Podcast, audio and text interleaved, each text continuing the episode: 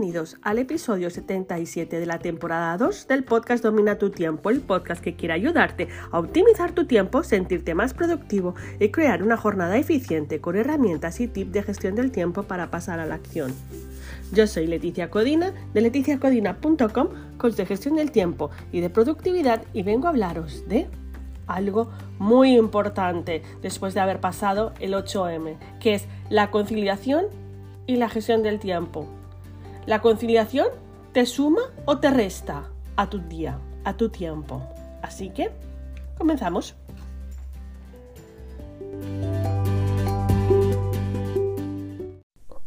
Gestionar vida laboral y vida personal es un hándicap para gran parte de las personas que desean un equilibrio entre el éxito profesional y el personal.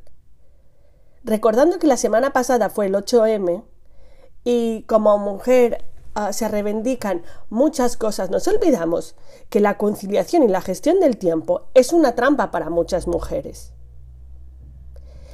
Eh, nuestra sociedad en la que vivimos nos hace vivir a un ritmo frenético, nos hace caer en la exigencia y la inmediatez, haciendo imposible la organización personal y profesional. A título personal creo que la conciliación es una trampa, como madre, como familia monoparental, como autónoma, que siempre creyó que la conciliación nos pone a las mujeres una capa de superwoman y que no deberíamos llevar una capa de superwoman que nos hace pensar que podemos llegar a todo. Es decir, si éramos buenas profesionales, pues tenemos que seguir siendo buenas profesionales con la capa de la maternidad. Conciliar no es ser la mejor. Conciliar es hacer todo lo mejor posible, incluso delegar. Cuando entras en la maternidad, abres una puerta muchas veces muy oscura, un túnel que pasa, un túnel por el que pasamos todas, pero si la luz correcta, si la iluminación correcta, se puede volver angustioso y dar miedo.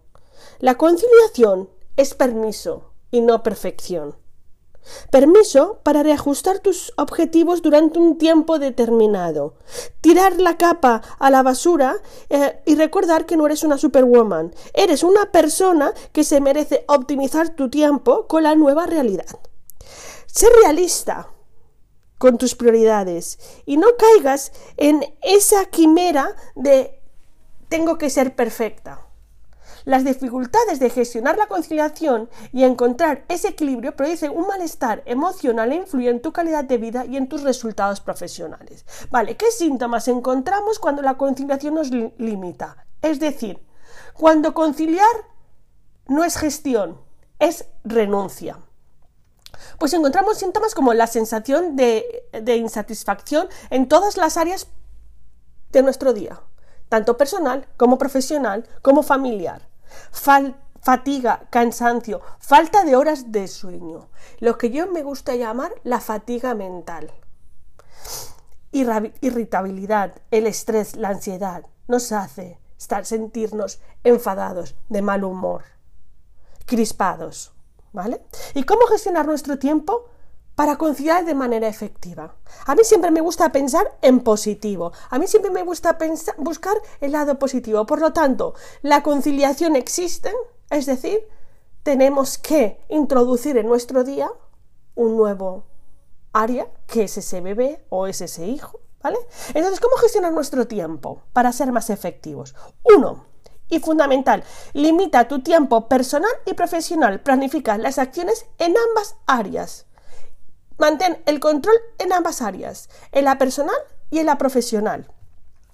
2. No olvides dejar un espacio de tiempo para las actividades que disfrutes. Deja que formen parte de tu rutina, ¿vale? Pensar en ti, cuidarte, tiene que ser una parte más de tu rutina. No es un premio, es una necesidad. ¿Vale? 3. No sacrifiques tu tiempo personal por más horas de trabajo. Si has reducido tu jornada, piensa que has de hacer menos, has reducido tu tarea. Aquí sí que es muy importante que hagas un trabajo de priorización. Como digo siempre, esto es una regla de tres. Si para 8 horas hacía tanto, si reduzco a 4, o reduzco a 5, o reduzco a 3, o reduzco a las que reduzca, ¿cuántas tareas tengo que hacer? Y esas tienen que ser las importantes. Es ahí donde tengo que poner el foco, no en las horas. Porque las horas no determinan la productividad, sino las acciones que terminamos, ¿vale? Y cuatro, organiza tus horarios de forma realista. No quieres abarcar más de lo que puedes o de lo que piensas. Y recuerda, mejor hecho que perfecto. Y quinta y última, y con esto cierro el episodio, pide ayuda, comparte tareas, di no puedo.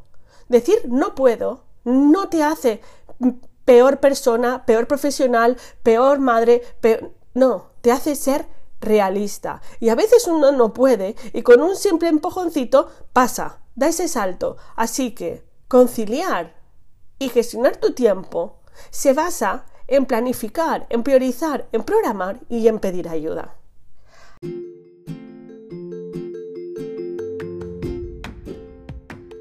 Gracias por tu tiempo, dale me gusta o suscríbete al canal para estar al día. Vuelvo con más y mejores estrategias para dominar tu tiempo en el próximo episodio. Ya sabes, puedes unirte al canal de Telegram.